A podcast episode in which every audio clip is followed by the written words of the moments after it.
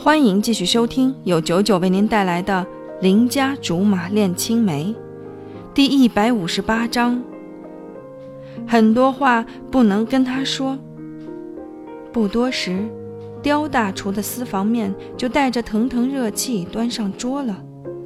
都说物似主人形，我做出来的东西看着就倒胃口。貂蝉做的，光是卖相就已经让我食指大动。这不想当厨师的工程师不是好捡破烂的。我尝了一口，没尝出味儿来。哎呦，烫死我了！我大张着嘴向外呼气，心急吃不了热面条，半条舌头都疼了。慢点儿，又没人跟你抢。他给我倒了杯凉水，我喝了大半儿才觉得缓解了。我挑起面条吹了吹，饿死我了。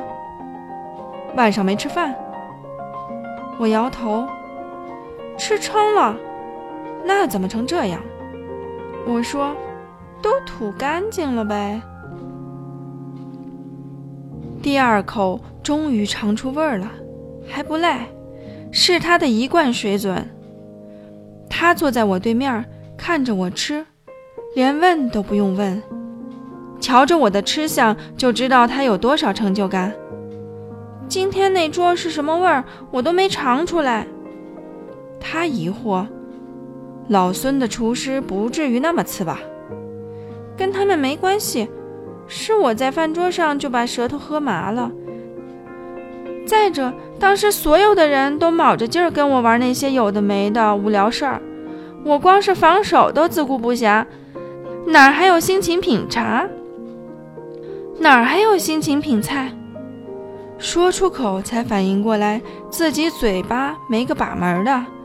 怎么能在貂蝉面前抱怨他女朋友和他爸的员工呢？太没品了。于是我埋头苦吃，许久之后，他淡淡的说：“是挺不容易的。”没事儿，我把嘴边的面条呲溜嘬进去，马上拿出我粉身碎骨、浑不怕的气概来。真没事儿，我能应付。你要真能应付，那今晚这算什么事儿？知道他不看好我的能力，可也别这么直白呀。他又说：“当初以为让你进去是给你行方便，现在看看也不尽然。要是真不想干了，跟我说一声，我带你走。”噗，差点没把我呛死！大哥，你这是唱哪出？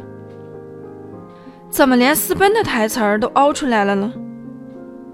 咱俩演的这戏，怕是不合适吧？我要是撤了，那刁叔叔怎么办？你怎么办？我把自己在公司的地位摆明了，我心甘情愿留在那里，不是因为我有多在乎这份活儿。